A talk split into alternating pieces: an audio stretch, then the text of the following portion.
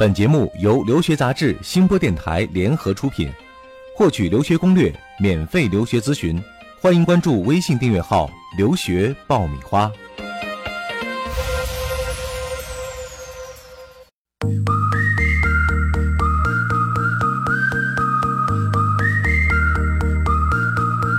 It's unbelievable.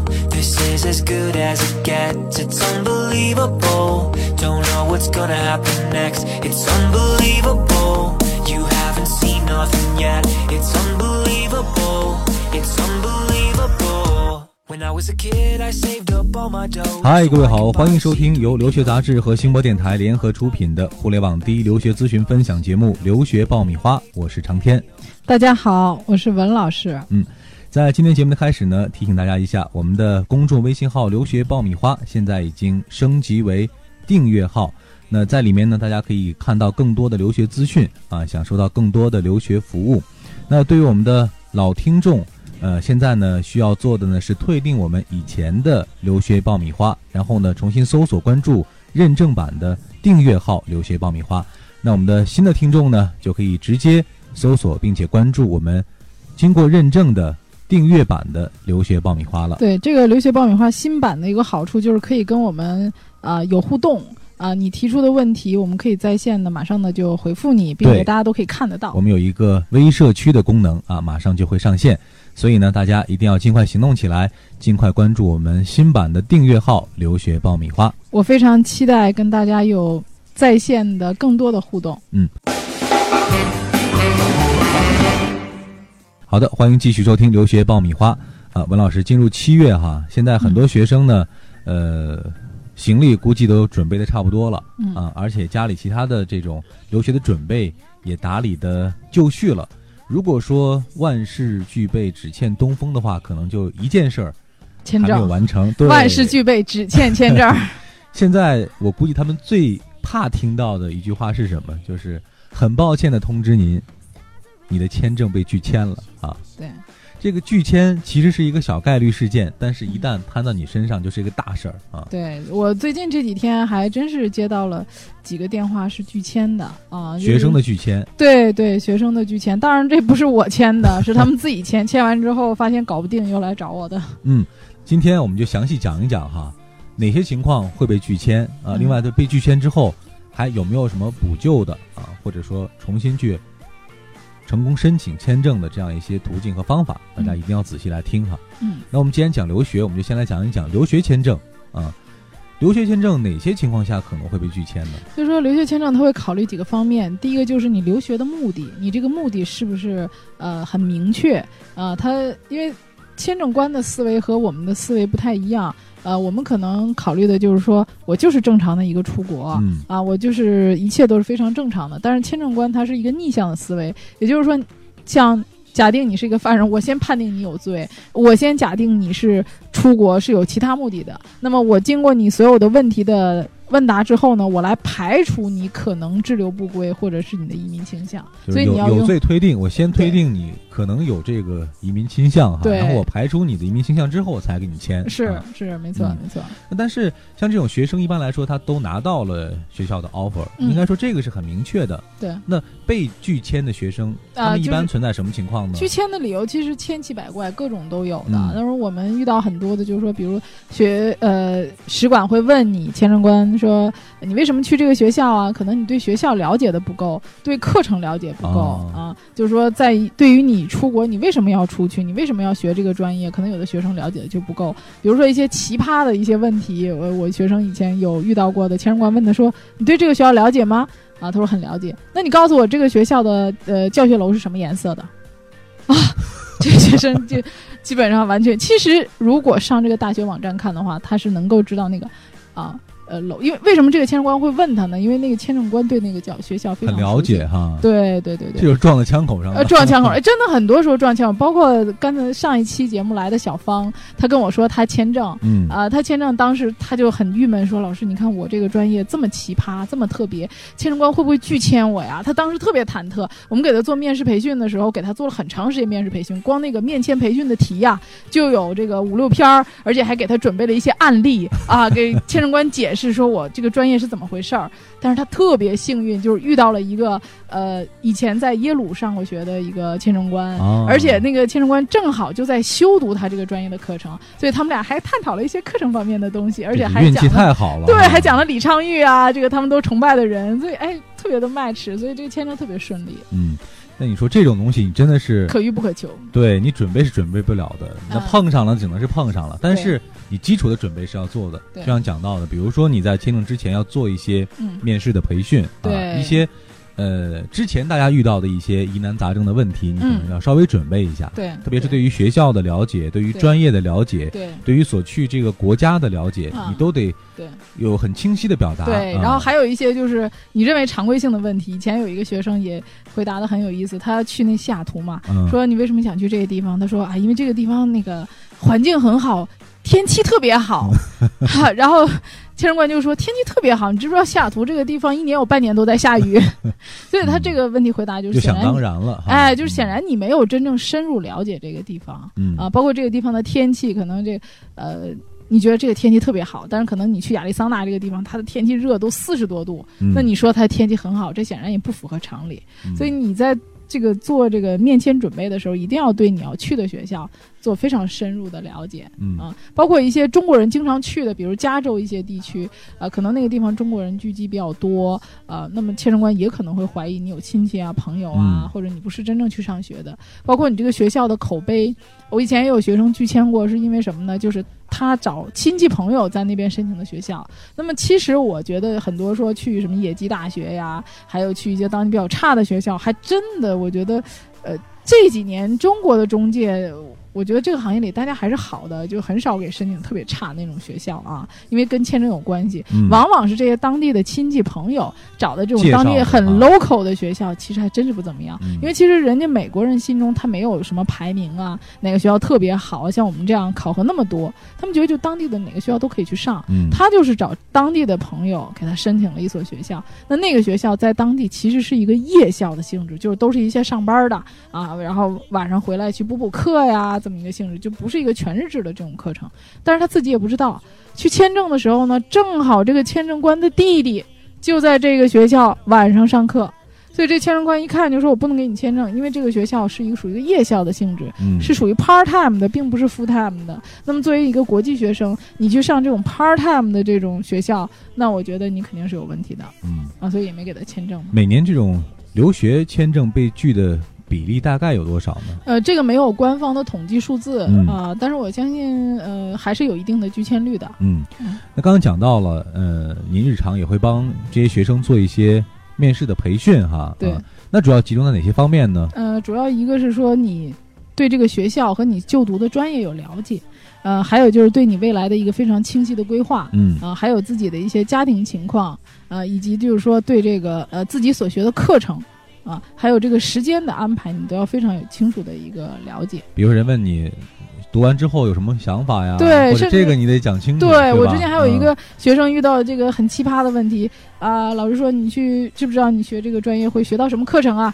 他说会学到这个化学呀、啊物理呀这种课程。然后签证官说啊、化学会学到是吧？那你以前在高中的时候学过化学课程吗？他说学过呀，我学过化学课。他说好，那你给我讲一个化学实验吧。啊，当时学生就傻掉了，结果他第一次就被拒签了嗯啊。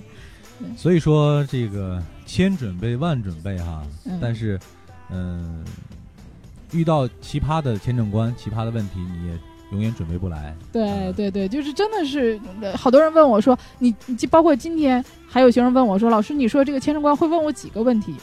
啊，他会问我多长时间？我说这个真的是很难估计，因为他是活人，每个人考虑问题的角度都会不一样。对，他问你多久啊？问你多少问题，这都是无法控制的。但是我们会大概圈定，凭我们的经验圈定一个范围。基本上你把这个范围掌握了，那么基本上百分之九十的情况下你是可以通过的。嗯当然，有的时候你也要有灵活的变通一点，因为每个人问同样一个问题，他可以换不同的方式去问你，嗯你要能反应过来。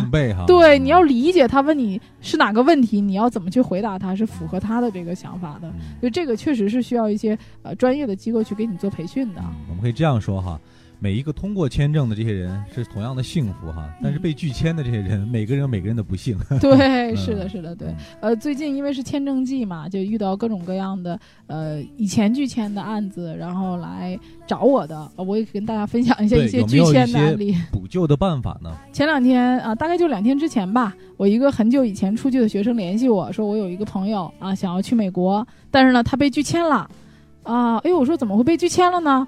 啊，就是这个孩子呢他是十八岁，呃，我这个学生就出去读高中的，是他的一个同学。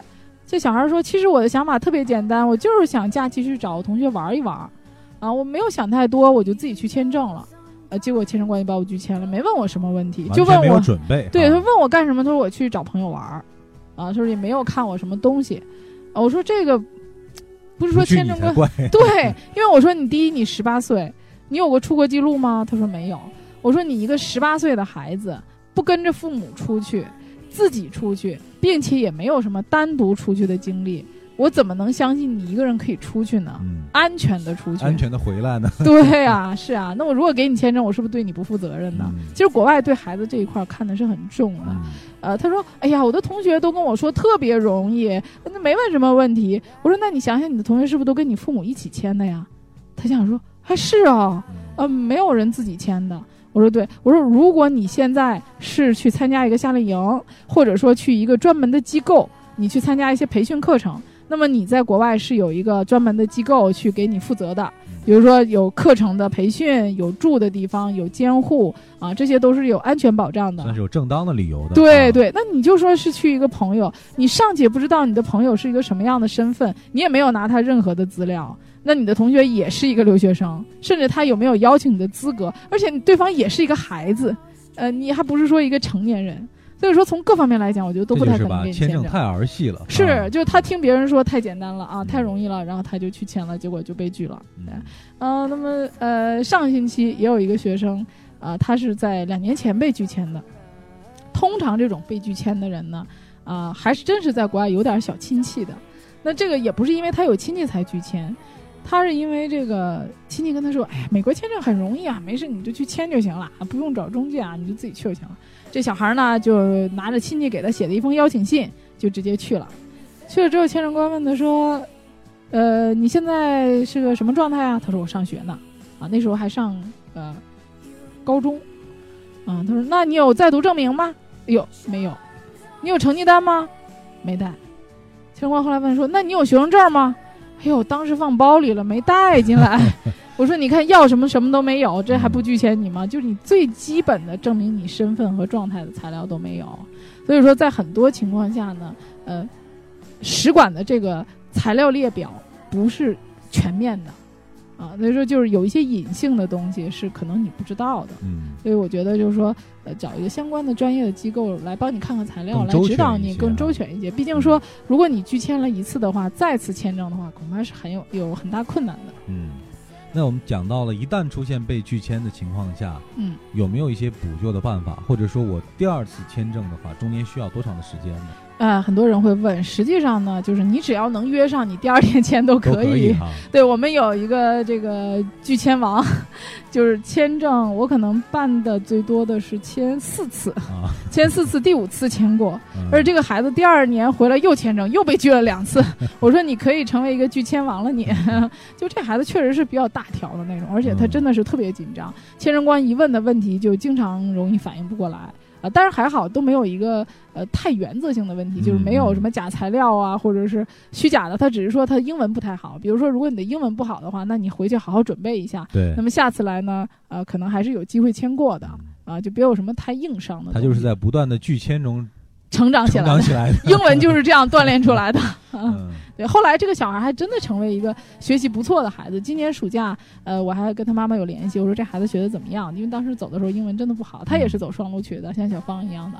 啊，后来他妈妈说，哎，今年暑假没回来，在暑期说要赶紧抓抓一抓他的学习，又选了三门课，暑期学。哎，我说不错啊，我说他妈，我说这个跟他妈妈说，我说学习成绩怎么样？他妈妈说还不错的，平均分基本都是在八十分以上。就是挫折教育哈。啊，对，经过很多的挫折，他发现很多事情真的不能太大意。嗯好的，我们刚刚讲到了这个留学签证被拒的情况哈，那么嗯顺带脚吧，再讲一讲，其实现在呢，出国机会越来越多了啊，嗯。不管是有一些商务活动，嗯。还是有一些自己的呃旅游啊，嗯。都会遇到签证的情况。对。那这两种情况下被拒签，可能有一些特殊的特殊的这个这个状况啊。这上个月我有一个朋友也是被拒签了。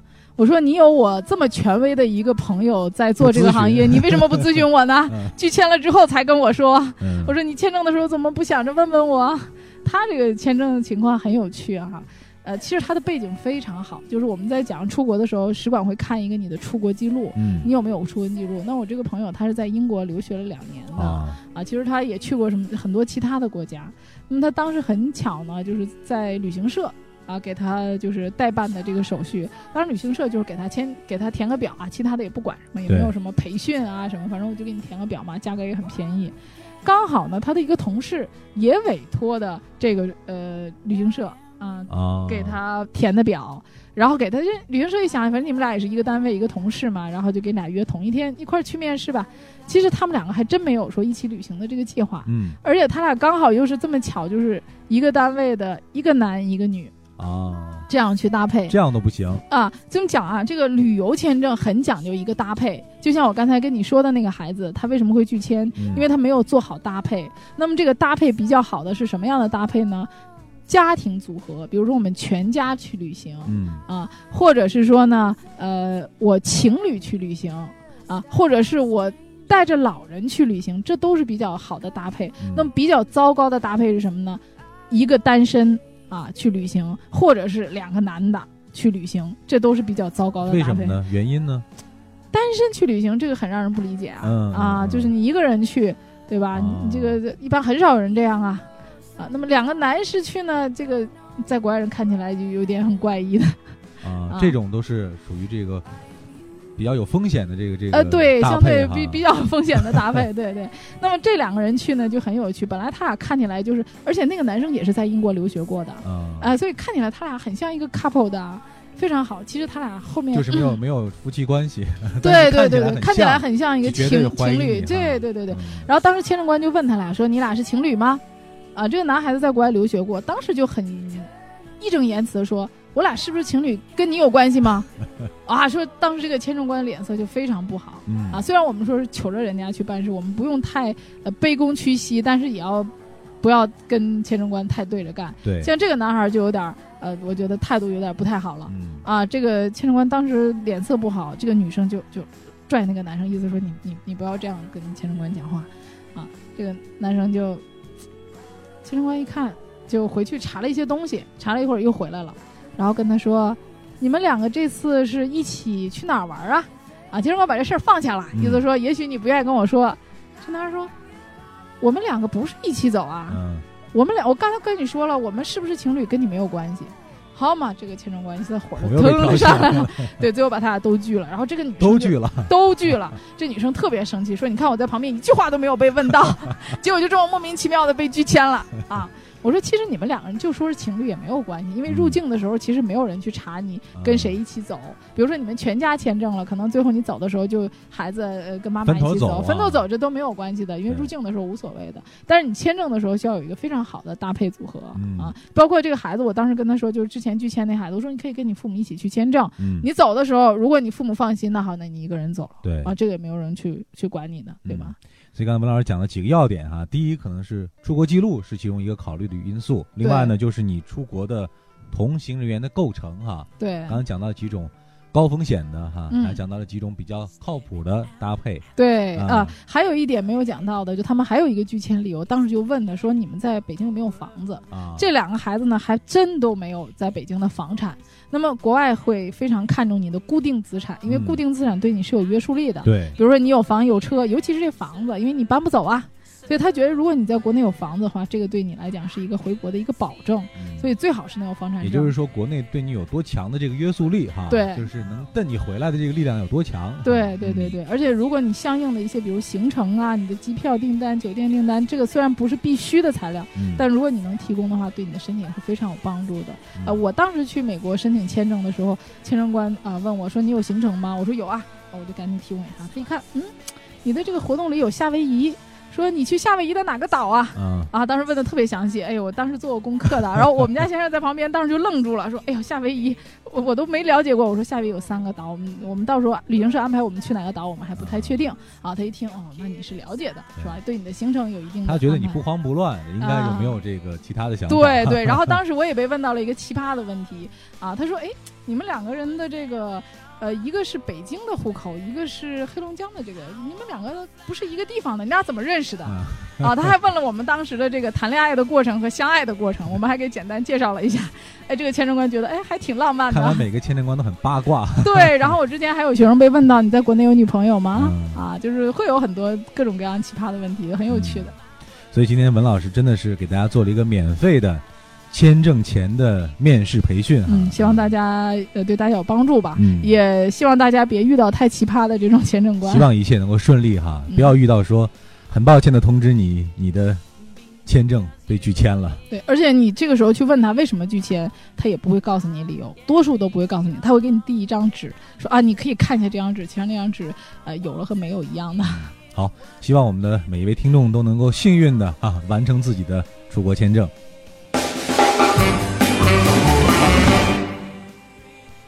好的，欢迎继续收听留学爆米花。接下来是文老师答疑的环节。呃，今天我们选择的问题呢是在我们的公众微信号“留学爆米花”上。呃，这应该又是一位学生母亲啊发来的问题。我发现我们的平台很多的问题都是来自于孩子的家长哈、对，前两天也有客户联系我啊，就是我们的听众联系我说，我说我们这个，呃，感觉是不是太正了啊？没有太多调侃的这种感觉。然后这这个学生家长就说，说其实听众里面大多数都是学生家长，因为其实嗯学生家长对这个留学的关注啊，要比孩子更关注。嗯说其实你你还真得是关注我们家长。他说你这风格我还是挺喜欢的，哎可，怜给我一个天下父母心啊，给我一个特别大的鼓励。嗯嗯呃、也希望了这个孩子啊，对自己的留学也更上点心哈。当然，嗯也希望家长多跟我们沟通，对因为毕竟家长对于留学可能需要了解的知识、需要嗯补充的信息更多一些。对对，尤其是研究生方面，其实我觉得学生自己可能比家长了解的更多一些。嗯本科方面，家长多沟通还是可以的。我们也随时愿意哈帮大嗯家、呃提供一些信息，给大家一些咨询和帮助哈对。我们来看看这位妈妈的提问，她的微信名字叫玉峰啊，玉就是嗯河南的那个玉。呃，她说文老师你好，一直在关注你们的节目。呃，我的儿子是天津大学大三，学的是化学工程与技术专业，想去美国读研。目前呢，呃，GPA 北大算法接近三点零啊，另一种算法接近三点一，托福是考了九十二分，GRE 还没有考。按照目前的条件申请，能够申请排名多少的大学？嗯，其实他给了我一个就是，嗯，残缺不全的一个信息嗯 啊。一般申请研究生来讲，我们第一要看一下你的这个 GPA 嘛啊，嗯你的这个 GPA 不是很占优势的，这个非常普通的大线的一个分数。那么九十二分也不算是一个很有竞争力的一个分数。嗯呃，很关键的一个信息就是说你的研究背景，尤其是他学化学的，那么他学化学工程与技术这块儿呢，很多人是经过实验室的，嗯，要看你的这个学术背景，比如说你做过哪些项目，做过哪些实习，有没有过论文，这些在你的学术背景上来讲是可以某些程度上弥补你 GPA 比较低的这么一个劣势的。嗯呃，再一个就是很重要一个参考，就是说你的 GRE 啊。那么如果说按他的情况，我们按一个最好的情况来估计，啊、你的托福在九十二分不变的情况下，你有非常好的一个研究背景和学术的话，嗯。呃，在你 GPA 是三点零，可能不会有特别高，我估计三点一可能能提到三点二啊。呃，有一个 GRE 三百二十分左右的情况的话，我觉得它可以冲击前三、前五十的学校。前五十有可能。对对，啊前三十的话，它可能托福分数不够。嗯，另外这个妈妈主要想问一下这个 GPA 算法哈，啊这个好多家长都提到说，到底以哪个为准呀？好多种算法。啊，对对对，呃，一般来讲，每个大学都有它自己的标准算法。啊、所以说我们首先呢是要遵从这个大学的算法，比如说很多大学的这个成绩单出来的时候，底下是会有 GPA 的一个呃数字的。那么首先这个 GPA 的数字要先依据学校的算法，那么学校算法没有的话，那个网上有很多的种算法，那么我们可以挑选一种，那么在呃这个算法上其实的差距不会非常的大啊。其实国外的学校看到你这个百分制，比如说我们在做网申的时候，他问你的 GPA 是多少，大家可以填百分制的。那么这个百分制填出来之后，实际上对应的是 GPA 多少，心里是有数的。嗯比如说你的百分制是七十八分，你是不可能啊、算成三点五的。充其量算到三点一或者三点二，这已经是一个很高的了。也就是零点一或零点二的这样对一个细微的差距。一般来讲，八十分左右的成绩就是在三点零到三点二之间的，嗯就是这些教授每天都看大家的成绩单，其实他非常清楚，甚至说他不用看各种算法，他也非常了解。所以你不要把你的 GPA 算的超长的高嗯啊，在正常的水平线上高一点点是 OK 的，而且一般是我们会给学校提供我们的这个算法，那学校也非常了了解各种算法，他一看这个算法，他大概就能评估出来分数大概是多少。嗯嗯，所以呢，这位妈妈也不要把精力过多的这个纠结在在这个这个算法上啊。对对，因为实际上你这分儿就是这些。对，这个不是问题的关键啊，因为现在这个 GRE 还没有考嘛，对可以更多的让孩子在 GRE 上啊啊，还有你的学术背景上，再一个就是说，因为化学工程与技术这里面涉及到很多的专业的方向，嗯呃，你这个要参考你本科学过的课程，选择一个更 match、更适合你对口的研究生的专业，对你的申请的成功性也会有很大的帮助。嗯，好的，那文老师的回答就是这样啊。如果大家还有什么留学方面的疑难杂症需要向文老师咨询，大家可以通过我们的公众微信号来进行提问。在这特别要提醒大家一下，那就是我们的公众微信号呢，现在已经升级为订阅号了，在其中呢会提供更多的留学信息，还有留学的服务。那需要大家做的呢，就是呃，我们的老听众呢可以退订现在的留学爆米花的微信。啊，重新搜索并且关注我们订阅号的留学爆米花，大家可以看到是一个经过认证的留学爆米花的微信号。那我们的新的用户呢，就可以直接搜索我们新版的订阅号的留学爆米花，呃，在上面呢，呃，一如既往的可以收到我们的推送啊，也可以看到更多的留学信息和留学服务。对，呃，尤其是有一些呃，我们大家的这个互动的问题的答会答疑，嗯在这个上面会看到在我们的留学微社区上都可以看到啊，嗯希望大家继续关注我们的节目。好了，今天就是这样了，我们下一期再会。下期再会。Was how real the rafters looked. When I was a kid, I still had VHS. Watch Fresh Prince and Jazzy Jet. Zach Morris on the first cell phone.